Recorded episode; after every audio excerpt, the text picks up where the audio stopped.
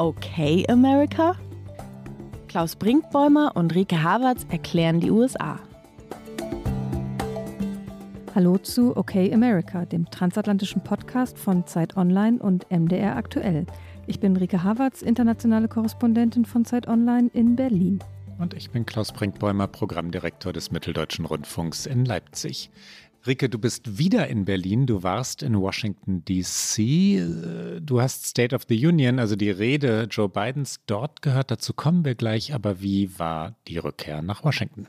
Ich hätte mich gerade fast versprochen und hätte gesagt, äh, ich bin internationale Korrespondentin in Washington, DC, weil ich erst so kurz zurück bin und weil die Rückkehr nach Washington natürlich äh, sehr schön war und dann wiederum auch ganz schlimm, weil der Grund, weshalb ich nochmal rübergeflogen bin, natürlich der Krieg in der Ukraine ist und eben die amerikanische Perspektive darauf. Und ich hätte mir einen sehr viel schöneren Grund gewünscht, um wieder zurückzukehren. Also es war natürlich durchaus ambivalent, aber die Rückkehr in die Stadt und zu den Freunden, die ich da äh, habe mittlerweile, das war natürlich im Schrecklichen das Schöne. Also ein wenig Zeit für dieses Schöne gab es dann doch?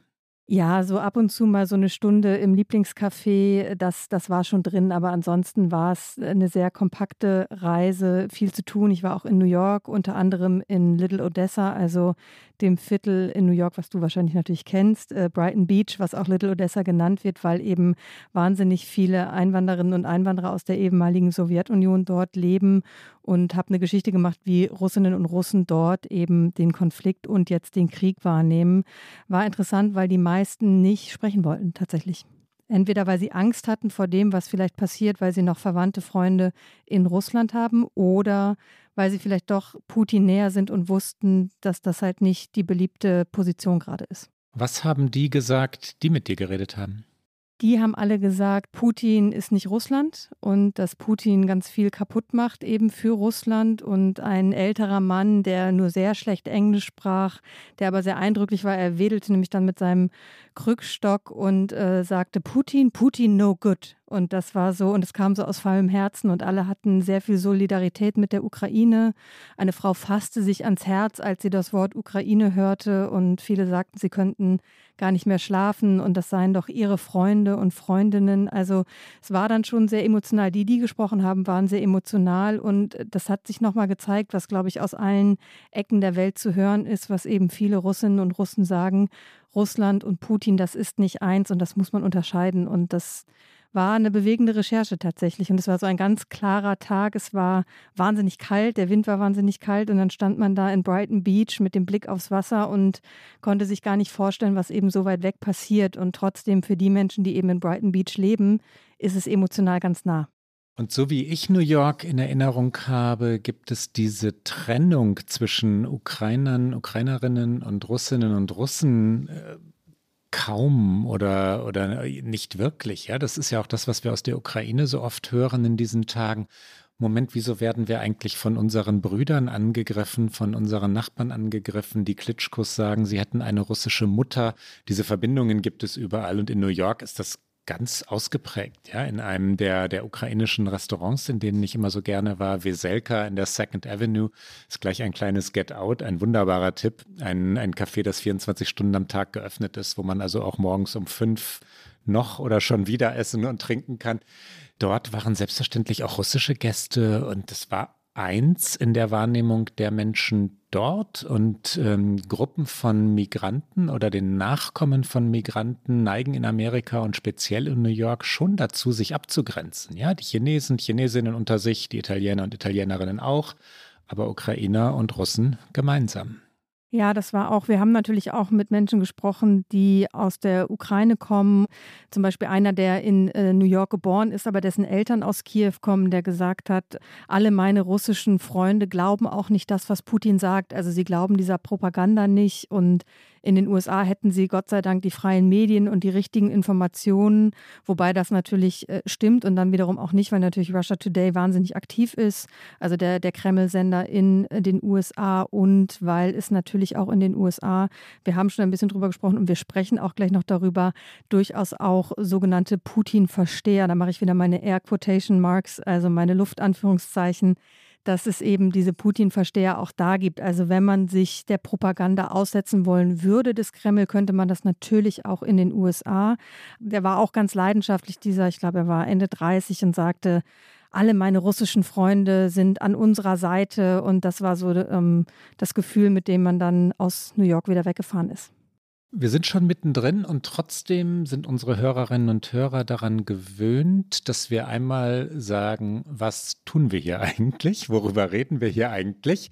Es kann kein anderes Thema geben in diesen Tagen als Putins Krieg und bei OK America kann es dann wiederum kein anderes Thema geben. Da waren wir uns ja sehr einig, als die transatlantischen Folgen dieses Krieges, als die transatlantischen Beziehungen und natürlich die Rolle der USA in diesem Krieg. Was macht das mit Washington? Was macht das mit der Regierung Biden? Wie verändert es die deutsch-amerikanischen Beziehungen? Wir haben gerade Bidens große Rede, State of the Union, also die, die Rede zur Lage der Nation und die Rede an die Nation schon kurz angesprochen. Rike, wie war sie denn? Wie war Biden? Was hat er zu sagen gehabt? Ich fand sie tatsächlich stark. Ich fand ihn stark, vor allen Dingen auf den ersten Teil dieser Rede bezogen.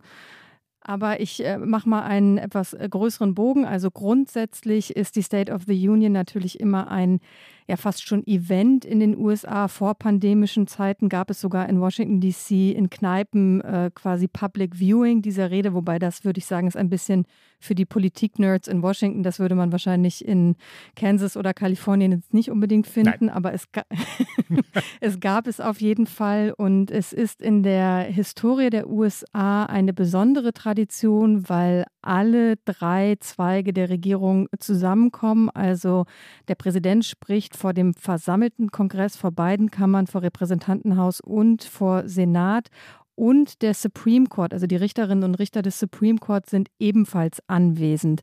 Deswegen gibt es auch diese äh, schöne Erfindung, die auch jetzt alle kennen, die mal eine Netflix-Serie, dessen Namen diese Erfindung trägt, geguckt haben, Designated Survivor. Also es gibt immer eine Person aus dem Kabinett des Präsidenten, die nicht im Raum ist, weil sollte das Kapitol ähm, angegriffen werden, sollten alle Personen darin sterben, muss es noch jemanden geben, der die Geschäfte führt. Und ähm, das klingt so nach Hollywood-Fantasie, aber das gibt es tatsächlich. Und in diesem Fall von beiden war es äh, Gina Raimondo. Also dieser Name wurde dann per E-Mail mitgeteilt. Das ist die Handelsministerin im beiden Kabinett. Ich glaube, vorher wenigen bekannt, aber äh, an diesem Abend kannten dann fast alle ihren Namen.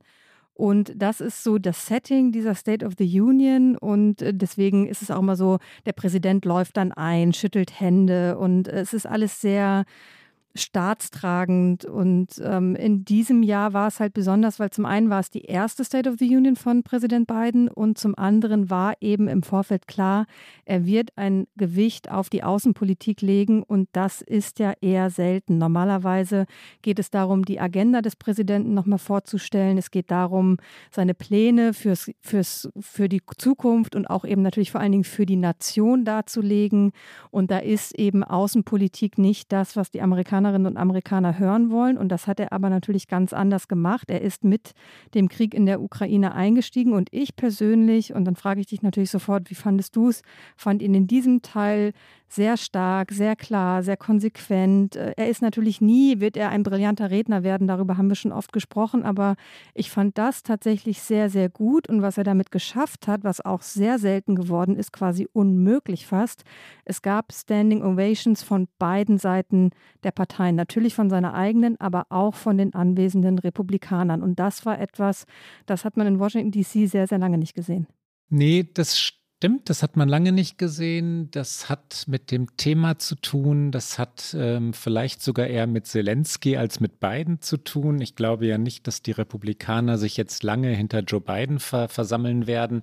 Aber es stimmt, bei der State of the Union gab es plötzlich Beifall im ganzen Saal und es ist ewig her, dass es das zuletzt gab. Ein Wort noch zu Designated Survivor, das ist für mich ja kein Get Out. Hast du die Serie eigentlich gesehen?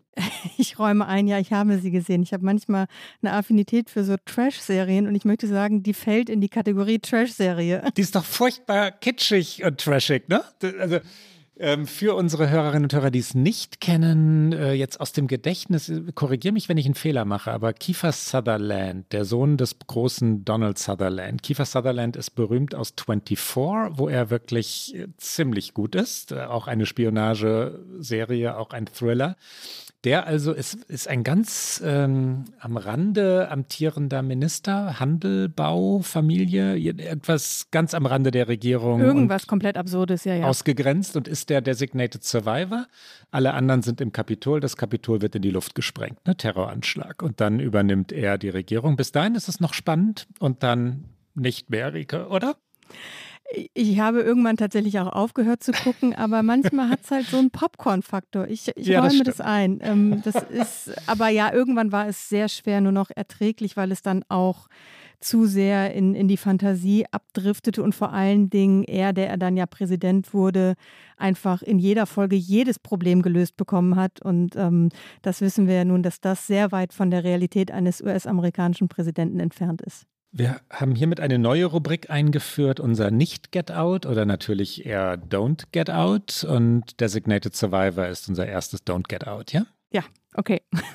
Die Rede. Wir kommen natürlich zum Ernst der Lage zurück und der Ernst der Lage ist ernst. Er ist nun wirklich auch in Amerika fühlbar. Du hast mich gefragt, wie ich die Rede fand, Rike. Ich fand sie im jetzt rhetorischen Sinne, das gehört ja auch zu einer Bewertung dazu, nicht wirklich gut. Das äh, geht mir bei Joe Biden aber meistens so, dass ich ihn nicht wirklich gut finde. Sie war so ein bisschen so gebaut, als, als habe er den aktuellen Ukraine-Teil einfach davor gehängt über das, was er sowieso sagen wollte. Ich meine damit, dass die Rede in zwei Teile zerfiel. Und dann war er aber klar, also Biden war klar und entschlossen in Sachen Ukraine. Er hat versucht, die Botschaften miteinander zu verbinden. A, das ist für die amerikanischen ja, Wählerinnen und Wähler, und die sind natürlich längst in seinem Blickpunkt wegen der Midterms im kommenden Herbst, ähm, keine bedrohliche Situation gebe. Er hat zweimal diesen sogenannten One-Liner, We're going to be okay, gesagt, We're gonna be okay. Das war ein zentraler Satz, der an die Amerikaner gerichtet war. Und dann zugleich hat er scharfe Worte in Richtung Putin gesandt. Er hat ähm, die Rückkehr der USA nach Europa begründet, zunächst natürlich verkündet, dann begründet, die Rückkehr in die NATO, damit meine ich nicht, dass die USA die NATO vorher verlassen hätten, aber das wirkliche Commitment, die wirkliche, der wirkliche Einsatz, die Konzentration, der Fokus auf die NATO ist wieder da und die Rückkehr nach Europa damit meine ich, die, die politische Konzentration auf europäische Themen ist wirklich bemerkenswert. Ja? Die Amerikaner wenden im Moment den Blick von China ab und zurück in unsere Nähe.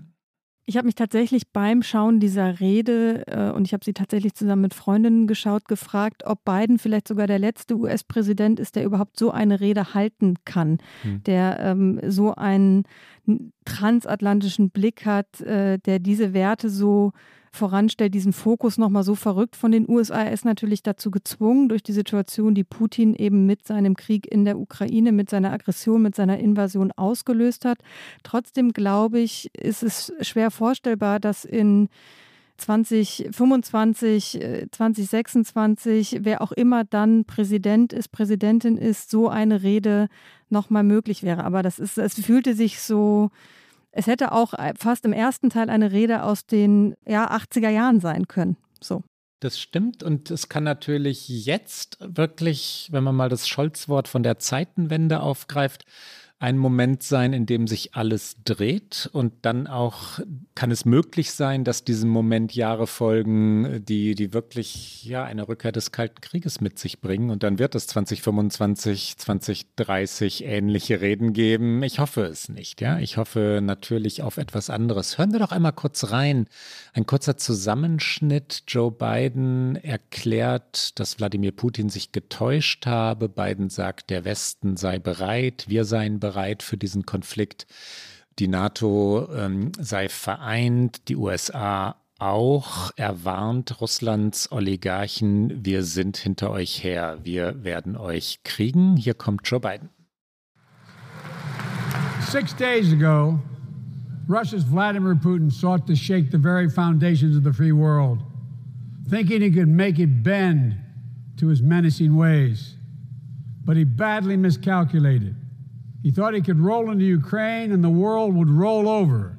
Instead, he met with a wall of strength he never anticipated or imagined. He met the Ukrainian people. Ukrainian ambassador to the United States is here tonight, sitting with the First Lady. She's bright, she's strong, she's resolved. We, the United States of America, stand with the Ukrainian people. He thought the West and NATO wouldn't respond. He thought he could divide us at home, in this chamber, in this nation. He thought he could divide us in Europe as well. But Putin was wrong.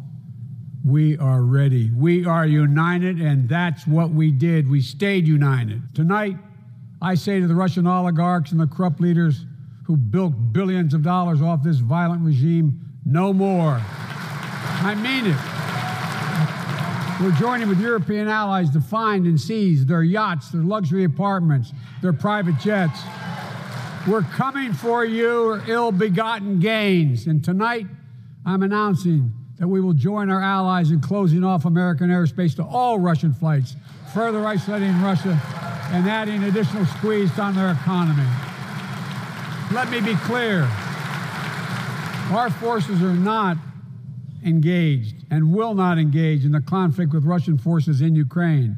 And as I've made crystal clear, the United States and our allies will defend every inch of territory that is NATO territory with the full force of our collective power.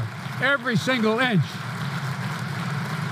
To all Americans, I'll be honest with you, as I always promised I would be. A Russian dictator invading a foreign country has cost around the world Tonight, I can announce the United States has worked with 30 other countries to release 60 million barrels of oil from reserves around the world. These steps will help blunt gas prices here at home, but I know news about what's happening can seem alarming to all Americans. But I want you to know we're going to be okay. We're going to be okay. To our fellow Ukrainian Americans who forged a deep bond that connects our two nations, we stand with you. We stand with you. Putin may circle Kiev with tanks, but he'll never gain the hearts and souls of the Iranian people. He'll never, he'll never extinguish their love of freedom, and he will never, never weaken the resolve of the free world.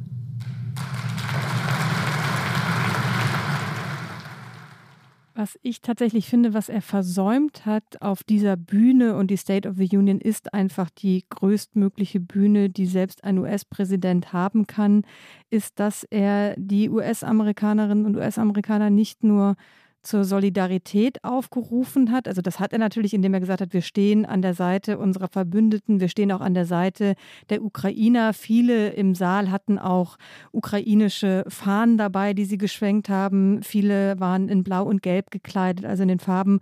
Und äh, auch die ukrainische Botschafterin in den USA war auf der Tribüne, auf der Bühne in den Rängen. Ich suche nach Worten, ich bin so in den Sportmetaphern, aber also sie stand neben Jill Biden. Tribüne kann man, glaube ich, sagen, in dem Saal, doch, doch. Ja, mhm. genau. Ähm, sie wurde sehr oft auch gezeigt und ähm, also das war eine große Solidaritätsbekundung, aber was da gefehlt hat aus meiner Sicht war die sehr klare Ansage von beiden an eben die Bürgerinnen und Bürger und diese Solidarität muss im Zweifel auch weitergehen, als nur ein Fähnchen zu schwenken. Und auch wenn das alles sehr weit weg ist, kommt es natürlich sehr schnell nah heran, wenn wir über Benzinpreise sprechen, über äh, Welthandel, der dadurch äh, beeinflusst wird, vielleicht auch irgendwann über Cyberangriffe, die von Russland ausgesteuert werden. Aber vor allen Dingen natürlich auch das muss die Bürgerinnen und Bürger nicht ganz nah betreffen. Aber das ist ja das, was in den USA immer sehr, sehr entscheidend ist. The price at the gas pump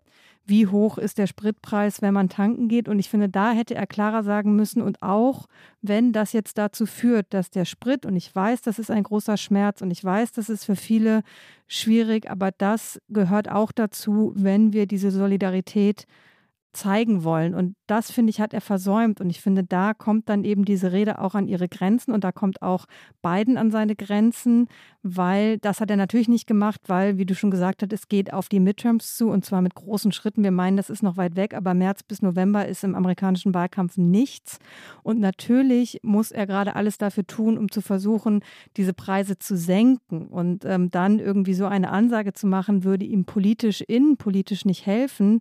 Ich glaube aber, es wäre richtig gewesen und es wäre konsequent gewesen. Aber natürlich sehen wir auch in Deutschland, dass, dass genau diese Entwicklung mit großer Sorge verfolgt wird. Und ich verstehe auch, dass sehr, sehr viele Menschen gerade in den USA nicht das Privileg haben, einfach sagen zu können, für uns ist es nicht relevant, wie hoch der Benzinpreis ist. Das ist natürlich klar, dass das für ganz viele Menschen relevant ist, aber das ist natürlich dann irgendwann die Kernfrage, wie viel Solidarität leisten wir uns, wie viel tut der Staat dann vielleicht auch dafür, dass wir diese Solidarität zeigen können. Ja, diese beiden Punkte, die wir schon, schon kurz hatten. Also A, den Amerikanern zu sagen, es tut übrigens alles gar nicht so weh, also euch nicht so weh, we are going to be okay. Und dann B, wir sind aber hart und stark und entschlossen und stehen wirklich auf gegen Russland. Die zahlen ein auf das, was in diesem Wahlkampf von beiden sicherlich verlangt werden wird. Ja, wirtschaftliche Stabilität ist immer die Grundlage für Wahlsiege in den USA und die hohe Inflation ist Gift für jeden Regierenden. Das irgendwie einzudämmen oder zumindest zu insinuieren, dass es nicht ewig so weitergehen werde, ist wichtig.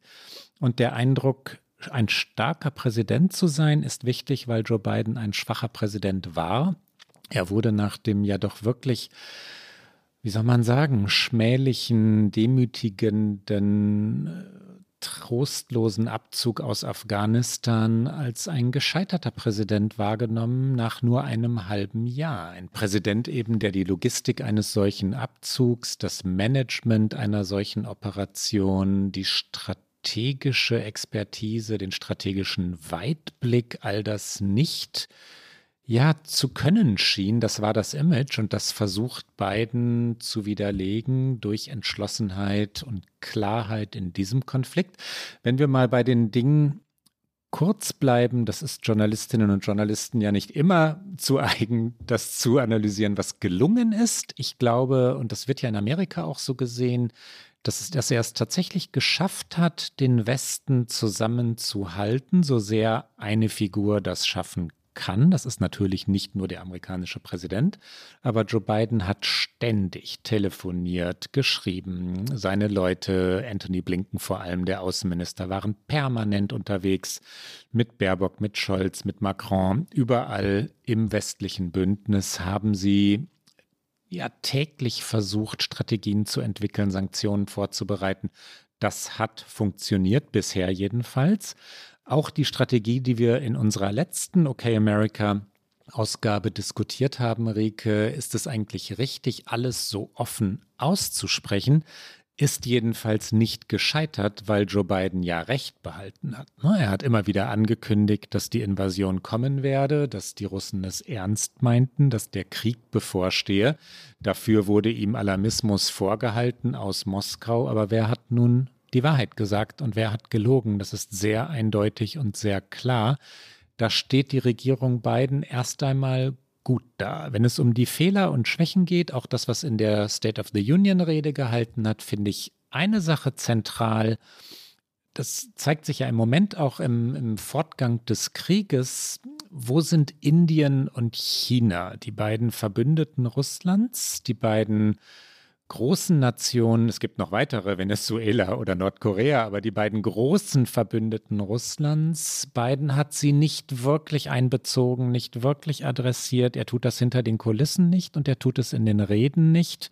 Und ich glaube, das ist ein echtes Versäumnis. Ja, wenn irgendjemand, das ist jetzt, das kann nicht mehr als eine Theorie sein, aber wenn irgendjemand Einfluss auf Wladimir Putin hätte, dann mutmaßlich Xi Jinping. Und wer hat Einfluss auf Xi? Joe Biden. Und den spielt er aber nicht aus. Ja, und damit sind wir bei der Frage, die auch in diesen Tagen in den USA diskutiert wird. Ähm, wie gefährlich ist eigentlich das, was an Sanktionen gerade passiert? Und da sind die USA ja sehr deutlich. Äh, jetzt gerade im Moment unserer Aufnahme ist noch angekündigt, dass Biden die Ölimporte aus Russland stoppen wird. Also ein Schritt, den sich ja ähm, die EU nach wie vor scheut. Und ähm, das äh, ist natürlich alles sehr, sehr deutlich in den Sanktionssignalen. Was hinter den Kulissen passiert, äh, genau was China und Indien betrifft, äh, gebe ich dir recht. Da hört und sieht man wenig. Jetzt gab es ja am Wochenende noch diesen Versuch, Israel einzubinden, was mittel bis null erfolgreich ist. Aber das ist natürlich auch die Frage, welche Rampe kann man denn äh, Putin überhaupt noch geben? Aber ich wollte eigentlich auf diese Sanktionen hinaus, die die USA jetzt abfahren. Und äh, die New York Times hat es eine Sanktionslawine genannt. Und die Frage, die sich anschließt daran, ist, wie sehr treiben die Putin in die Enge und wann ist es zu viel? Also wann passiert dann das, was man Putin eben auch zutrauen muss, dass er, wenn er sich zu sehr in die Ecke gedrängt wird, ähm, dann noch extremer reagiert. Im Amerikanischen es gibt diesen schönen Ausdruck to double down, dass er dann eben sagt, okay, jetzt ähm, fühle ich mich so sehr durch diese Sanktionen in die Ecke gedrängt, jetzt bin ich wahllos in dem Beschuss ukrainischer Städte, oder ich starte Cyberangriffe auf amerikanische Finanzsysteme oder weltweite Finanzsysteme oder äh, macht er, setzt er seine nuklearen Drohungen fort und geht da weitere Schritte. Also das sind alles Szenarien, die diskutiert werden in den USA und das ist auch ein Teil dieser politischen Masse, gerade in Washington DC, dass das Lob und die Anerkennung für diese Konsequenz, die Biden zeigt, auch für das, was eben man die westliche Allianz nennt und diese Verbundenheit dieser westlichen Allianz, aber eben auch die Sorge, Funktionieren diese Sanktionen und bis zu welchem Punkt funktionieren sie? Und für die Ukraine, das muss man ja sagen, funktionieren sie natürlich im täglichen nicht, weil da ist jeden Tag Krieg, da sterben jeden Tag Menschen und es ist überhaupt nicht abzusehen, dass Putin diesen Krieg beendet. Warum sollte er auch gerade? Und dann ist eben eher die Gefahr, weitet er ihn irgendwann aus? Und das ist natürlich auch, das ist auch noch eine Größe. In Gesprächen in Berlin hört man ja wirklich permanente Zweifel in diesen Tagen. Und ich glaube, das spiegelt das, was du gerade aus Washington berichtet hast, Rike. Die Frage, ob mehr Sanktionen mehr Wirkung im gewollten Sinne haben oder dann destruktiv wirken werden, ist eine, die in Berlin durchaus ängstlich diskutiert wird. Ich meine jetzt damit die, die sogenannten diplomatischen Kreise, die Umgebung des Kanzleramtes oder, oder Geheimdienstkreise dass Putin im Moment nicht mehr auszurechnen ist, ist eine der größten Sorgen, die ich in den vergangenen Tagen vernommen habe. Also ist er noch der kühle Stratege, als der er jahrelang galt, auch wenn ihm schon während der vergangenen Jahre Brutalität und auch äh, ja Rachegelüste, auch Wut und Kränkung unterstellt wurden, so galt Putin doch immer als eiskalt, ja, als kühl kalkulierend. Und die Einschätzung, die ich jetzt immer wieder höre in Gesprächen, in Hintergrundgesprächen oder Interviews, ist wahnhaft, verzerrt, ähm, wutgetrieben.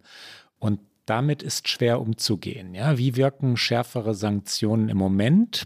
neigt die Bundesregierung dazu, die bestehenden Sanktionen als enormen Erfolg zu sehen, weil sie so geschlossen durchgesetzt wurden, umgesetzt wurden, vorbereitet waren, auch weil die Waffenlieferungen an die Ukraine ja nun also ganz offensichtlich wirken, Erfolg im militärischen Sinne haben, weil sie den russischen Vormarsch zumindest aufhalten konnten bisher. Wie ist es im gesellschaftlichen Leben in den USA, Rike? Wird darüber diskutiert? ähm, russische Einwanderer, Einwanderinnen ja, auszuschließen, auszugrenzen, auf amerikanisch zu canceln?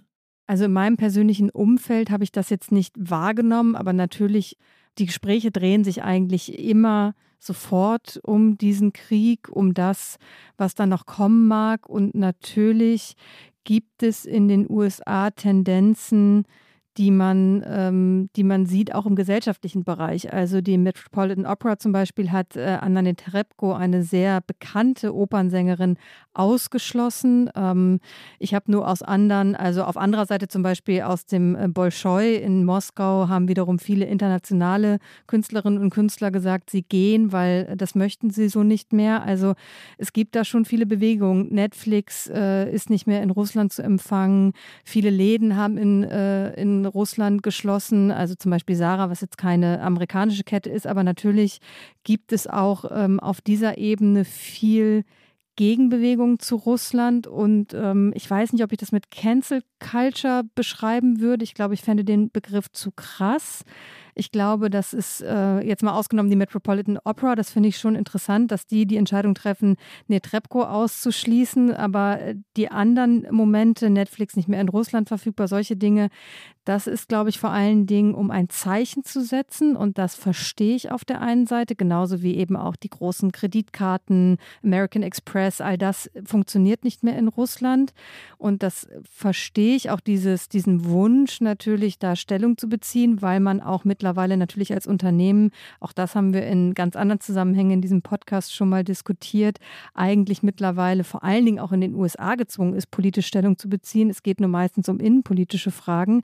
Also dieses Bedürfnis verstehe ich. Dahinter liegt natürlich eine weitere Frage, die gerade, finde ich, nicht so viel diskutiert wird, nämlich die Russinnen und Russen, die in Russland nun mal leben, die komplett abgeschnitten werden jetzt von der Welt wie schnell werden Sie diese Folgen wie deutlich spüren? Also das, äh, äh, ich weiß nicht, der, der Rubel ist, glaube ich, nichts mehr wert. Also die Verarmung, die einfach die Bevölkerung trifft, die jetzt eh bis auf die wenigen Oligarchen nicht wahnsinnig äh, gehobener Mittelstand ist, das wird, finde ich, noch zu wenig diskutiert. Aber ich weiß da auch keine Antwort drauf, weil natürlich muss es über Wirtschaftssanktionen in ganz vielen Momenten laufen und muss es dann auch über Stellungnahmen von Unternehmen laufen, weil natürlich würde jedes Unternehmen, das jetzt versucht, weiter in Russland Geschäfte zu machen, dafür wiederum auch kritisiert werden, weil natürlich dieses Geld dann auch nicht dann dem äh, einfachen, sage ich mal, Russen auf der Straße zukommt. Das äh, würde dem ja oder derjenigen auch nicht helfen. Aber das finde ich so eine interessante gesellschaftliche Debatte, weil natürlich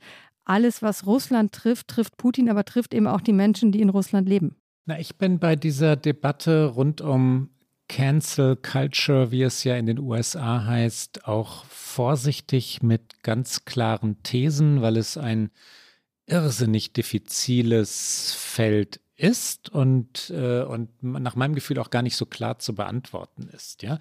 Die äh, New York Rangers, du weißt, ich liebe sie, Eishockey, lassen ihren Torwart Igor Shesterkin, der ein Russe ist, selbstverständlich weiterspielen und der junge Mann ist knapp über 20 und hat mit Politik nichts am Hut. Sollten sie den jetzt ausschließen? Mein Gefühl ist nicht, weil er bei den New York Rangers spielt, sondern weil es, äh, weil es irgendwie schief wäre. Das ist okay okay, ja. Es ist jetzt nicht, ähm, also man, man kann Schuld nicht kollektiv äh, in alle Richtungen zuordnen. Das funktioniert nicht. Ich habe auch Schmerzen, wenn jemand wie der Münchner Oberbürgermeister Reiter den Dirigenten Valery Gergiev ja richtig öffentlich vorführt. Also wenn er ihm öffentlich sagt, du hast, ich weiß nicht mehr genau, wie viele Stunden es waren, 72 Stunden Zeit, um dich von Putin zu distanzieren und wenn du es nicht tust, fliegst du raus und dann sagt Gergiev nichts und dann fliegt er raus, dann wird ihm gekündigt. Er ist ein Dirigent, ja, und ja, einer, der Putin nahe stand, der sicherlich auch von Putin profitiert hat. Das ist in Gergievs Falle so. Aber es ist auch klar, dass Russland seine Heimat ist und dass diese Distanzierung, die ihm abverlangt wird, ihn in Russland unfassbar viel kosten würde. Und darf man ihm das abverlangen? Vielleicht in einem vertraulichen Gespräch zwischen Vorgesetztem und, äh, und Angestelltem. Oberbürgermeister und Dirigent kann man, glaube ich, so einordnen. Aber öffentlich?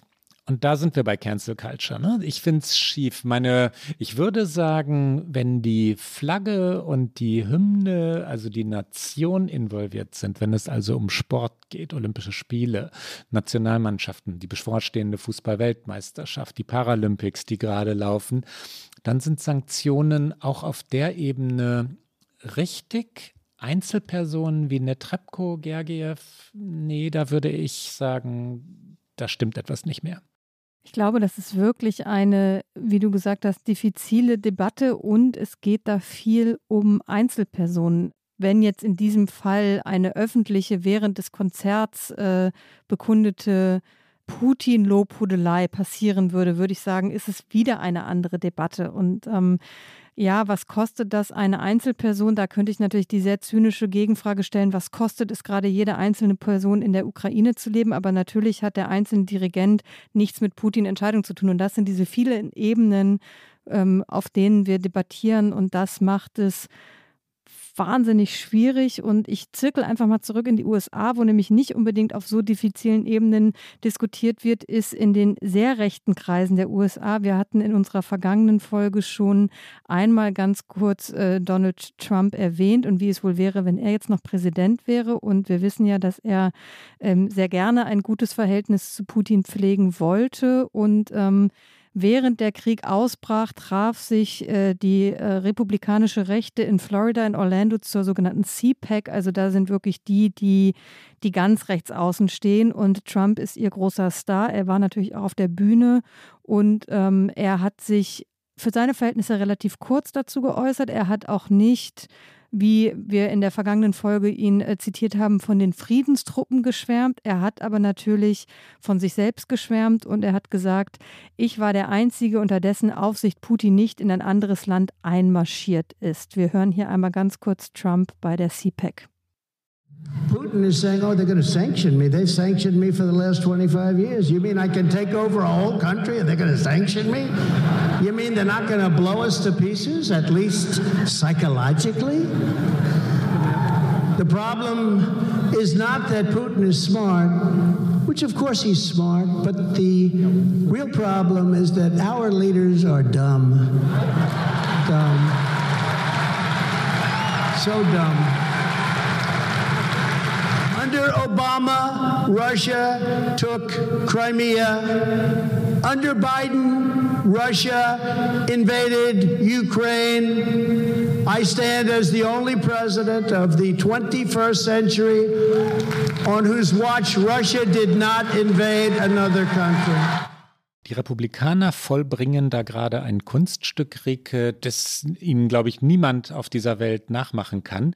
Also einerseits die Nähe zu Putin ja immer noch zu wahren. Das ist bei einigen Republikanern so. Leute wie Steve Bannon verehren Putin für seine Härte, seine Klarheit, vermeintliche Klarheit, muss man da unbedingt sagen, Entschlossenheit, in Wahrheit auch für das ganze Antidemokratische. Ja, das fasziniert sowohl äh, Steve Bannon als auch Donald Trump. Dann wissen die Republikaner natürlich, dass sie eine Geschichte des Konfliktes mit der damaligen Sowjetunion haben, dass sie wirklich die Kommunisten Jäger waren in den USA und dass sie da auch ein Erbe, wie soll man sagen, verteidigen könnten oder, oder zu wahren hätten.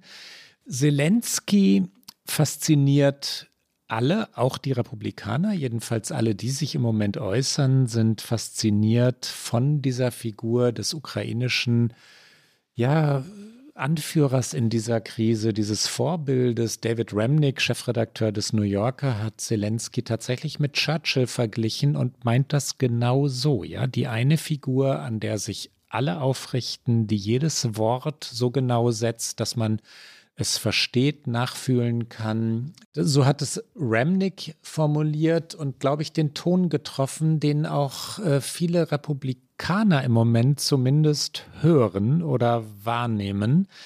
Sie schwanken hin und her, ne? dass sie Joe Biden nun loben würden. Nee, darauf kann Joe Biden lange warten. Dass sie aber trotzdem klatschen in der Rede, während der Rede hast du vorhin schon erwähnt. Es geht hin und her in der Republikanischen Partei. Das stimmt. Ein Wort noch zu Stephen Bannon. Der hat in einem Podcast von Putin geschwärmt, weil er, und damit brachte er es dann nämlich natürlich zurück zu seiner Zielgruppe, anti-Vogue sei. Also und damit natürlich alles das ablehnen würde, was eben Bannon und die radikale Rechte in den USA auch ablehnt, nämlich Gleichstellung, Gleichberechtigung, Unterstützung für Schwächere in der Gesellschaft, all das lehnen ja äh, Bannon und Designen ab. Und das wird in den USA ja gerne mal unter dem Schlagwort Wokeness ähm, für die, also vor allen Dingen aus republikanischer Sicht, ähm, negativ konnotiert. Und dann sagte er tatsächlich ja, also Putin sei ja auch eben so ein cooler, weil er eben anti-Vogue sei.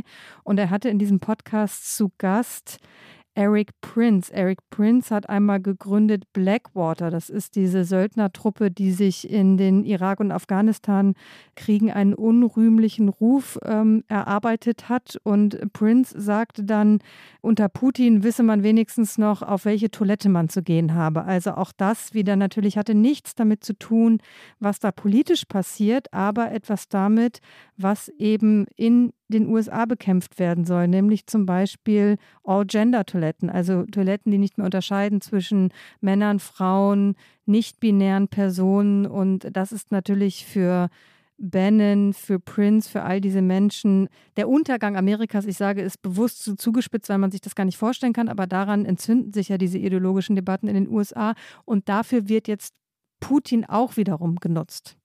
Das nur noch als äh, kurzer Abschluss zu zu äh, Bannon, äh, den du gerade erwähnt hast. Und ähm, ich zirkel nochmal weiter. Ich bin heute die, die in der Folge zirkelt und würde sagen, ähm, nach der hin und her wankenden Strategie oder ähm, den äh, Gefühlen der Republikaner gegenüber Russland, kommen wir mal zu den Gefühlen der USA gegenüber Deutschland, weil da hat sich auch einiges getan spürbar, glaube ich. Und das hat sich wirklich verschoben, Rike. Wenn ich es richtig wahrnehme aus der Ferne, ich frage dich aber gleich, äh, ob die, ob die Wahrnehmung stimmt, du warst gerade in Washington, dann gibt es eine Überraschung, auch eine Genugtuung, Genugtuung Recht gehabt zu haben aus amerikanischer Sicht. Ähm, die Frage ist, ob das dann wieder stimmt. Es gibt eine Zufriedenheit, auch ein Staunen darüber, dass die deutsche Regierung und damit Deutschland, also die Nation Deutschland, ihren Kurs so scharf verändert haben. Stimmt das?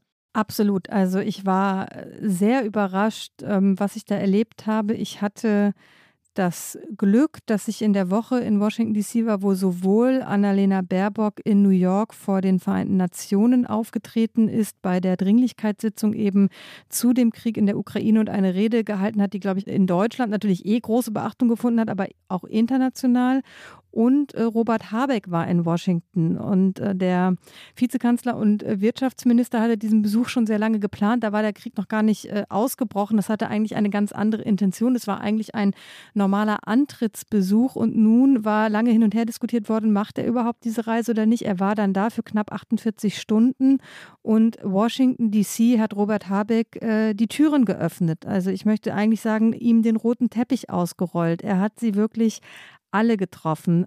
Finanzministerin Yellen, den nationalen Sicherheitsberater Sullivan, den Klimasonderbeauftragten Kerry, die Energieministerin äh, Granholm und sogar auch noch spontan Außenminister Anthony Blinken. Also das ist wirklich ungewöhnlich, denn eigentlich ist in den USA eher so die Regel, wenn es nicht der Kanzler ist, dann ist es auch nicht wichtig. Und dann hätte er sich natürlich mit, sage ich mal, äh, seinen Amtskolleginnen und Kollegen, die thematisch mit ihm arbeiten, getroffen. Aber dass er zum Beispiel Sullivan getroffen hat, liegt natürlich daran, dass Energiefragen jetzt Sicherheitsfragen geworden sind. Dass Blinken nochmal gesagt hat, äh, lass uns sprechen, hat natürlich auch damit zu tun. Und ähm, sogar äh, eine Randnotiz, Joe Manchin hat äh, Habeck auch getroffen, aber ähm, das war, glaube ich, für die Weltlage jetzt nicht so entscheidend entscheidend, aber ein, ein kleines hübsches Detail. Und ähm, während dieses Besuchs hörte man eben auch aus äh, Regierungskreisen, dass es anders sei. Also Scholz, über dessen Reise haben wir gesprochen, das fand noch unter ganz anderen Voraussetzungen statt. Da war die Atmosphäre nicht gut von allen, äh, von allem, was man hört, auch wenn nach außen hin natürlich Einigkeit und Vertrauen und auch Geschlossenheit signalisiert wurde. Und die gibt es natürlich auch. Also das transatlantische Verhältnis zwischen beiden und äh, der beiden Biden-Regierung und auch der neuen Scholz-Regierung ist schon stabil, natürlich. Aber diese Debatte um Nord Stream 2, wir hatten sie in diesem Podcast, hat schon für Irritationen vor allen Dingen in Washington gesorgt. Und jetzt, als Habeck da war, war das etwas anderes. Und man hörte eben dann, äh, dass, dass es Dank gab für die neue Leadership-Rolle, die Deutschland übernehme, äh, übernommen habe jetzt in diesem Krieg. Und Leadership ist ja so ein sehr amerikanisches Wort und es impliziert ganz viel Machertum und Verantwortung und auch nach vorne gehen. Und all das wird jetzt auch äh, Deutschland ähm, zugetraut in den USA. Die amerikanische Position ist durchaus doppelbödig, so ist das in der Politik und in Washington äh, gibt es nicht wenige Menschen, die sich die eigene Position auch ein bisschen schönreden. Ja? Zur Wahrheit gehört ja, dass sich die USA in den vergangenen Jahren, in Wahrheit schon unter Obama, dann aber natürlich unter Trump zurückgezogen haben aus Europa. Trump hat die NATO für obsolet erklärt. Auch Macron hat sie Hirntod genannt. Aber dieses Obsolet von Trump hat durchaus etwas ausgedrückt, was gar nicht, ähm, ja, gar nicht, gar, also gar nicht so sehr eine, eine Ausnahmeposition war. Die USA waren auf China fixiert. Das war die Obama-Regierung, das war die hereinkommende Biden-Regierung, es ging um den ähm, sogenannten pazifischen Raum und nicht mehr um Europa. Dargestellt wird es jetzt anders. Ne? Dargestellt wird es jetzt so, dass die USA über Jahre auf die Deutschen eingeredet hätten und sie ähm, zu überreden versucht hätten, die Investitionen in die NATO zu erhöhen, also den Rüstungsetat deutlich, deutlich zu steigern, sich mehr einzubringen, eine aktivere Rolle zu übernehmen. Das haben die USA schon auch gesagt, aber sie haben es gesagt, während sie selbst den Blick abgewandt haben. Und jetzt blicken alle miteinander gebannt auf die Ukraine und die USA. Ja, du hast recht, sie nehmen es dankbar wahr, wie Scholz sich nun geäußert hat. Ich glaube, den meisten unserer Hörerinnen und Hörer sind die wesentlichen Zitate der Scholz-Rede im Bundestag vertraut. Deswegen nur ein kurzer Ausschnitt. Die neue deutsche Außen- und Sicherheitspolitik in 30 Sekunden. Hier Olaf Scholz. Wir erleben eine Zeitenwende. Und das bedeutet, die Welt danach ist nicht mehr dieselbe wie die Welt davor. Im Kern geht es um die Frage, ob Macht das Recht brechen darf, ob wir es Putin gestatten, die Uhren zurückzudrehen in die Zeit der Großmächte des 19. Jahrhunderts oder ob wir die Kraft aufbringen, Kriegstreibern wie Putin Grenzen zu setzen. Und das war eine Rede, die auch unter normalen Umständen sicherlich in den USA nicht größere Beachtung gefunden hätte, weil auch da gilt wieder, naja, was interessiert uns die Rede eines deutschen Kanzlers, wenn er sie in Berlin hält? Aber sie ist eben wahrgenommen worden, weil es eben jetzt darum geht, gemeinsam zu handeln im Konflikt mit Putin. Und deswegen ist das schon interessant. Und äh, Baerbock kam dann ja auch noch und hat im Grunde genommen noch auf einer eben in den USA sichtbareren Bühne auch noch mal unterstrichen, was Scholz eben im Bundestag gesagt hat. Sie sprach, ich habe es gerade schon gesagt, von den Vereinten Nationen. Auch da hören wir vielleicht mal rein. Es waren nur acht Minuten, die sie gesprochen hat, aber sie waren sehr eindrücklich. Sie hat auf Englisch gesprochen und ähm, wir hören in die ersten zwei Minuten rein, wo sie von einem Mädchen Mia redet. Also sie personalisiert dieses Leid, was gerade in der Ukraine passiert und sie spricht auch noch mal sehr offensiv von der deutschen Schuld, aber eben dann auch von der Verantwortung, die man trägt als Demokratie für die Freiheit. Und damit spiegelte sie auch ein bisschen, was äh, Biden ein paar Stunden später, es war nämlich beides am Dienstag, in der State of the Union sagt. Es war irgendwie ein sehr runder Tag. Also erst sprach äh, Annalena Baerbock in New York und abends dann äh, US-Zeit Biden äh, vor dem versammelten Kongress und dieser Willen zu, zu Freiheit und Demokratie und dafür eben auch zu kämpfen, spiegelten beide Reden wieder. Hier kommt einmal der Ausschnitt von Annalena Baerbock. Mr. President, Secretary General, Excellencies, ladies and gentlemen. A baby girl was born in a metro station in Kiev just a few days ago. Her name, I've been told, is Mia. Her family was forced to shelter, just like millions of others across Ukraine.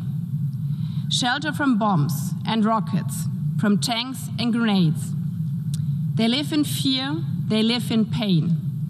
they are forced to separate from their loved ones because of Russia launching a war of aggression against Ukraine. Ladies and gentlemen, I believe today's vote is about Mia. It's a vote about the future of our children. It's about a future that is our choice. I'm standing here in front of you as my country's foreign minister, but I'm also standing here as a German who had the immense privilege of growing up in peace and security in Europe. After the end of the Second World War, after a ruthless war that was launched by Nazi Germany, the United Nations was founded 76 years ago to maintain peace and security. It was founded, as it says in the Charter, to save succeeding generations from the score of war to save generations like mine, but also generations like Mia's. Und nun, Rike, hat sich da etwas grundlegend verändert? Sind die transatlantischen Beziehungen auf einmal andere oder sind sie wieder so, wie sie einmal waren? Was verschiebt sich da wirklich? Das werden natürlich die kommenden Monate zeigen. Das werden am Ende auch Führungswechsel zeigen. Und das haben wir ja auch schon mehrfach gesagt, dass auch die USA nicht mehr unbedingt ein verlässlicher Partner sind. Also alles, was Biden jetzt bekundet, kann natürlich auch 2024 nach der nächsten Präsidentschaftswahl wieder obsolet sein. Aber ich finde schon, dass das neu ist und dass das auch für die US-Amerikaner eigentlich keine eingeübte Rolle ist, weil die Führung eigentlich oft genug so interpretieren, dass aus dieser Führung ein bedingungsloses Folgen ohne Fragen folgt. Und diesen Eindruck habe ich nicht. Ich habe wirklich den Eindruck, dass das wirklich mit einer gewissen Dankbarkeit, aber natürlich auch mit einem Anspruch einhergeht, dass Deutschland als mitwichtigster Partner in Europa, Großbritannien hat eine Sonderrolle, seit sie eben aus der EU ausgeschieden sind. Frankreich natürlich stehen aber auch gerade vor einer Wahl, da weiß man auch noch nicht, mit wem man künftig dann eben zusammenarbeitet und daran in dieser ganzen Gemengelage nimmt Deutschland eben eine extrem wichtige Rolle ein. Und deswegen glaube ich, ist es nicht mehr dieses Wir führen und ihr folgt bedingungslos, sondern hey, da ist noch jemand, der auch führt und der jetzt diesen Willen bekundet hat zu führen. Und äh, das nehmen wir auch an, aber damit eben geht auch ein Anspruch einher, der auch darüber hinausgeht, eben zu sagen, gebt mehr aus für Verteidigung und lasst uns über Handelsbeziehungen sprechen im Wettbewerb mit China. Ich glaube, das ist eben auch ein Anspruch eben an die Verteidigung dieser Werte, die jetzt eben sowohl Biden als auch Baerbock formuliert haben. Und das ist ein Anspruch, an dem sich die deutsche Regierung jetzt auch messen lassen muss. Und ich finde nicht nur im Verhältnis zu den USA, sondern natürlich auch insgesamt. Ja, wenn man mal versucht, und das ist nach zwei Kriegswochen schwer genug, äh, jetzt schon größere Zusammenhänge zu sehen. Ja, dann, ich bin auch an der Stelle vorsichtig, weil man sich da natürlich kolossal irren kann. Aber dann kann man ja auch vermuten, dass in Washington genügend Menschen sitzen, die sehen, Moment, da, da stimmt etwas in unserer Wahrnehmung der Weltordnung nicht mehr. Oder wir haben eine Welt aufziehen sehen, sich fügen sehen, die so nicht der Wirklichkeit entspricht oder die Wirklichkeit ist komplizierter und ist anders.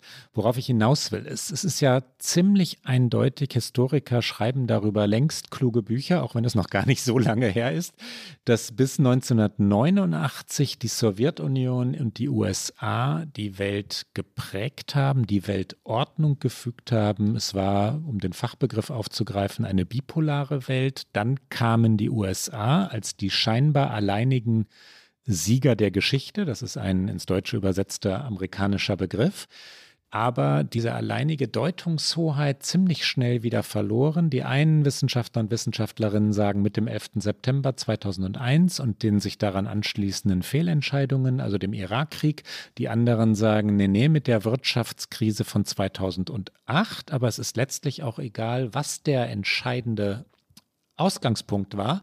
Seither haben wir etwas Neues. Ja? Und dann gab es viele Politologen und Wissenschaftler, Wissenschaftlerinnen, Historiker, Historikerinnen, die gesagt haben, nun kommt eine neue bipolare Welt, China und die USA. Und wenn wir uns jetzt anschauen, was Russland tut, was Putin tut, dann ist das natürlich die Störung der, der neuen, sich gerade erst formenden Weltordnung Das ist selbstverständlich der Bruch internationalen Rechts. Und wenn man das mal weiterdenkt, ja, dass Atomstaaten oder Staaten, die über Atomwaffen verfügen oder die sagen, Moment, wir haben auch die Cybertechnologie, wirklich die Weltordnung zu zerrütten und zu zerstören, also massiv und dauerhaft zu beschädigen, dass die aktiv werden und überall auf der Welt aktiv werden, dann stehen ganz schön ungemütliche Zeiten bevor. Und darauf wollte ich hinaus. Da brauchen die USA Deutschland und das wissen sie. Dass Deutschland natürlich in Europa der stärkste oder mit Frankreich zusammen der stärkste Partner der USA ist, wird in Washington gerade wiederentdeckt. Und das hat auch mit dem Kurswechsel der Deutschen zu tun. Da hat schon etwas korrespondiert, ja. Eine amerikanische Rückkehr oder die Rückkehr des amerikanischen Blicks auf europäische Themen und die Reaktionen der Deutschen auf das, was Putins Armeen in der Ukraine tun. Das geht zusammen und ob es dauerhaft sein wird, wer weiß das heute schon. Mein Tipp ist aber ja. Ja, ich würde auch sagen, ähm, vielleicht ist es von Optimismus geprägt, ähm, weil man sich das auch äh, oder ich mir das auch ein Stück weit wünschen würde, dass es von Dauer geprägt ist, weil es, glaube ich, etwas ist, von dem beide Länder profitieren können und vor allen Dingen eben das, was äh, Biden ja immer so etwas äh, pathetisch, patriotisch, kitschig äh, zu seiner Metabotschaft seiner Präsidentschaft macht, eben die Verteidigung der Demokratie. Aber wir sehen in diesen Tagen eben, wie wahnsinnig wichtig diese Verteidigung der Demokratie ist in dieser neuen Welt, in der wir uns befinden. Und ähm, da, wenn sich da eben äh, Länder wie die USA und Deutschland und hoffentlich eben auch Frankreich, andere große europäische, also der, der Westen, wie wir ihn jetzt nennen, einig sind und da gemeinsam gemeinsam Verantwortung übernehmen und nicht eben nur die eine Nation, die vorangeht und die anderen äh, fügen sich, sondern eben gemeinsam auf Augenhöhe diese Werte auch verteidigen, dann halte ich das für absolut wünschenswert. Werbung. Diese Woche in der Zeit? Die Bücher des Frühlings. 16 Seiten blühende Fantasie. Von gefährlichen Liebschaften, einer Flucht auf dem Mississippi und magische Erzählkunst. Das Literaturspezial zur Buchmesse in Leipzig. Die Zeit, Deutschlands größte Wochenzeitung. Jetzt am Kiosk oder direkt bestellen unter zeit.de/slash bestellen.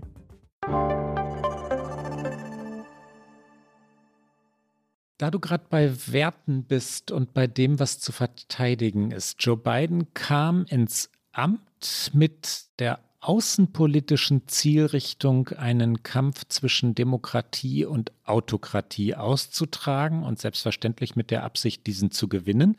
Und auch da bezog er sich ja auf die mutmaßlich heraufziehende bipolare Welt, China und die USA. Ja, das autokratische China, das demokratische Amerika und wer ist stärker, auch welches System ist stärker. In Wahrheit sollte es um die Verteidigung der Demokratie gehen. Jetzt sieht Biden, äh, Moment, da passiert etwas in Europa und es ist auch wieder ein Autokrat, ein undemokratischer Herrscher, Putin also, der diesen Krieg begonnen hat. Biden schafft es nicht, daraus nun eine realpolitische Konsequenz abzuleiten, die wir vorhin schon mal kurz angesprochen haben, China zum Verbündeten zu machen. Und ich glaube, dass er es deshalb nicht schafft, weil er China vorher zu seinem großen Konkurrenten erklärt hat und das auf die ideologische Ebene gehoben hat. Ja?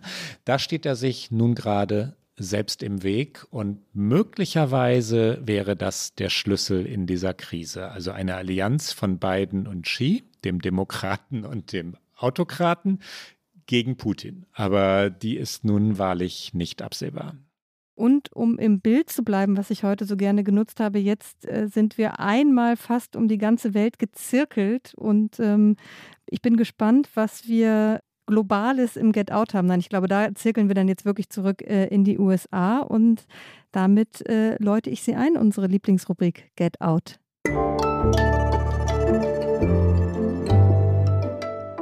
Get Out. Klaus, was aus dem US-amerikanischen Raum hast du mitgebracht? Ja, ausnahmsweise mal nichts, sondern aus dem ukrainischen Raum. Doch was Globales. Gott ja, heute mal etwas Globales, das aber durchaus amerikanisiert daher kam damals, als es erschien. Nee, Rike, ich möchte tatsächlich mit vollem Ernst und oder voller Ernsthaftigkeit die wunderbare Serie Diener des Volkes ähm, anpreisen und zum Get Out erklären. Und viele unserer Hörerinnen und Hörer wissen, wovon ich rede. Diener des Volkes ist ähm, jene Serie, in der ähm, Volodymyr Zelensky, also jener ukrainische Präsident, noch nicht Präsident war. Ich bin jetzt in der Fiktion Zelensky äh, Schauspieler damals. Ja, er war Filmproduzent, Schauspieler. Er hat in einer Comedy-Serie einen Geschichtslehrer gespielt, der über sehr scharfe Kritik am existierenden politischen System, äh, zynische Sprüche, lustige Sprüche, so nach und nach eine Berühmtheit der sozialen Medien wird und dann plötzlich Präsident der Ukraine wird. Und das ist äh, jetzt auf eine Weise bizarr und komisch und natürlich auch nachdenkenswert und und schief und dann doch wieder stimmig. Äh, ich kann es empfehlen und zwar all jenen empfehlen, die auch mal etwas anderes sehen möchten. Ich schaue in diesen Tagen ja in Wahrheit nur Nachrichten rauf und runter. Aber um Zelensky zu verstehen und die Ukraine zu verstehen, Diener des Volkes, über YouTube zu finden. Ähm, Arte hat es nach Deutschland und Frankreich getragen, weil es eine Arte-Produktion ist oder Koproduktion, ist es auch in der ARD-Mediathek zu finden. Rike, dein Get Out. Ich wollte natürlich Designator Survivor. Nein. Wolltest du nicht? Nur. Nein, wollte ich nicht. Äh, wollte ich nicht. Ich kann äh, dein Get Out, da kann ich noch ein quasi Get Out spontan anschließen. Und zwar ist Zelensky ein riesen TikTok-Star mittlerweile auch. Also er wird ähm, wirklich wie ein Posterboy gefeiert und ähm, gerade in den USA gibt es sehr viele Videos, die sich äh, mit Zelensky auf TikTok beschäftigen. Das ist jetzt mein eingesprungenes Mini-Get-Out. Also wer immer mal auf TikTok vorbeischauen will, da findet man sehr viel zu Zelensky gerade. Eigentlich habe ich mitgebracht, weil wir aufnehmen am Internationalen Frauentag, wollte ich natürlich ähm, eine Frau im Get-Out einbringen. Und ich habe sie, glaube ich, vor zwei oder drei Folgen schon mal empfohlen im Zusammenhang mit einem Podcast von Oprah Winfrey. Da war sie Gast, äh, Maya Angelou. Und jetzt möchte ich sie unbedingt empfehlen als eben unglaublich tolle Autorin. Und ähm, ihr Leben ist einfach wahnsinnig interessant. Sie ist eine US-amerikanische Schriftstellerin, habe ich gesagt, aber auch Bürgerrechtlerin. Sie ist 1928 geboren, sie ist verstorben 2014 und sie hat ähm, viele tolle Bücher geschrieben. Ihr berühmtestes und wahrscheinlich auch eins ihrer bewegendsten ist ein Teil ihrer Autobiografie. Es sind mehrere Bücher, die sich mit ihrem Leben befassen, aber dieses ist I Know Why the Caged Bird Sings und auf Deutsch heißt es Ich weiß, warum der gefangene Vogel singt. Und ähm, ja, das äh, eine Lektüre, wenn man mal, wie du gerade gesagt hast, den Nachrichten für einen Moment entkommen möchte. Und das, liebe Hörerinnen und Hörer, war's für heute bei OK America. Sie wissen, Sie hören uns alle zwei Wochen donnerstags auf Zeit Online, mdr.de, in der ARD Audiothek und auf allen guten Podcast-Kanälen sowie sonntags im Hörfunkprogramm von MDR aktuell. Und die nächste Sendung hören Sie am 24. März. Wenn Sie uns schreiben wollen, erreichen Sie uns wie gewohnt unter okamerica.zeit.de. Bis dann. Bis bald.